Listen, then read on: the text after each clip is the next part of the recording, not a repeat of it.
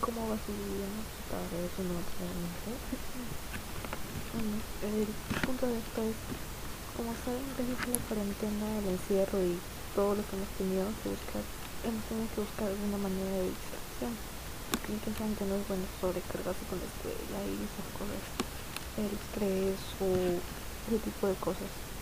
Por lo que no, por lo que anteriormente yo, por ejemplo, veía anime, o sea, lo había dejado de ver hace un tiempo, porque dejaba cosas de la escuela y me había concentrado en eso, pero ahora, gracias a este tiempo libre, entre comillas, he podido navegar en Netflix, por así decirlo, y encontrar, encontrar una manera de distraerme pues con películas o series y así. Y no sé, logré encontrar esa categoría de anime yo curiosa me entré pues porque dije, ah bueno mira, seguro habrá alguno nuevo, ¿no? Porque, porque no sé. y, y yo cuando vi algunos que eran, la verdad se veía muy buenos, dije, oh mira, puedo ver esto y este, y este de acá he visto antes, pero podría volverlo a ver. Y y de verdad que no dudé en poder volver a estar ahí porque tenía muy buena traducción y muy buena calidad así que dije ah no aquí me quedé y bueno gracias a ello podía encontrar muchos animes nuevos y algunos que no había visto otras películas también de esa categoría. Algunos me han hecho reír y a llorar. Y me gustaría recomendarles algunos que nos brinda la app de la app de Netflix. Ah, bien, comenzando con uno de mis favoritos que al apenas verlo yo la verdad me emocionó demasiado. Dije, oh, por Dios, puedo volver a verlo de nuevo y las veces que quiera. Y es sobre K, así K con la Kaloma. También conocida como K Project. Es una serie de anime japonesa producida por los estudios de Gohan y Shingo el director quien también se desempeña como diseñador de los personajes. Una breve sinopsis es siete reyes con gran poder combaten entre ellos. El anime sitúa la historia cronológicamente una semana después del asesinato de Tatara Touska, manos del séptimo rey, el rey incolor, su supuesto asesino.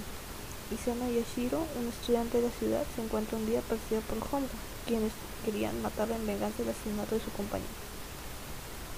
Este anime tiene una segunda temporada, cinco mangas y una película, la cual recomiendo bastante y es muy entretenida, así que te quedas con ganas de más y una segunda película, la verdad.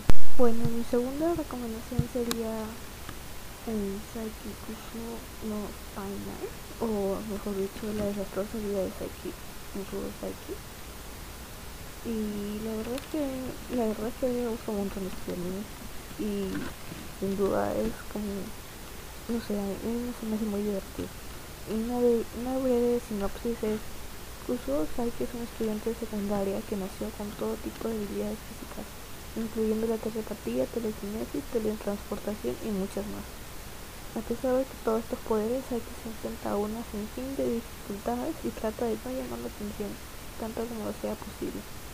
La historia sigue a Saiki en un intento de utilizar sus poderes, en secreto para vivir una vida normal de escuela secundaria mientras trata con sus menos que ordinarios compañeros de la clase academia PK. bueno, puede ser como cualquier adolescente de hoy en día que va a la secundaria y pues que tienes superpoderes que hasta cambian el mundo, pero con el desarrollo de esta este anime es, una segunda temporada la verdad y tiene un capítulo extra que no vas a querer perderte porque la verdad es que es muy entretenida muy, con su comedia muy simple. Muy simple sino un humor limpio que no que no discrimina a nadie ni nada. Así que lo recomiendo. Y bueno mi tercera y última recomendación sería la película Ponyo y el secreto del silencio que la verdad que cuando conocí esta película sin duda fue algo muy bonito su, su animación su forma de eh, sí, bueno, en realidad su animación me llamó mucho la atención porque era muy linda, verdad, no sé cómo que tienen que ver. Una breve sinopsis, bueno, no breve, sí, verdad. La historia se centra en una criatura marina similar a un pez dorado llamada Ponyo, quien conoce y trataba de amistad con un niño de 5 años, y desea convertirse en niño. Durante una excursión prohibida para ver el mundo de la superficie, una princesa de tres colores conoce a un niño llamado Sousuke, quien le pone el nombre de Ponyo. Ponyo quiere volverse un humano y mientras crece su amistad, ella se vuelve más humana. El padre de Ponyo la regresa al reino del océano, por el deseo de Ponyo es tan poderoso que ella se libera.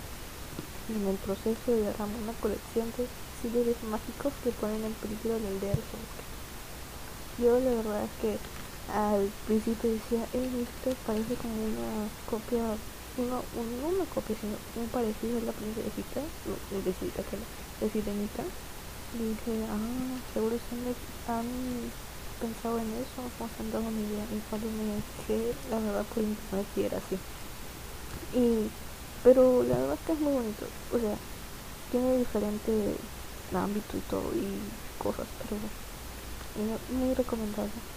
Yo me lo vi con mi hermano pequeño y también le gustó, así que se lo recomiendo también ver con sus hermanitos pequeños o algún familiar, no sé, pero cualquiera de todos los años que he recomendado es para todo el público, así que no hay nada malo que pueda verse, por decirlo. Y no sé.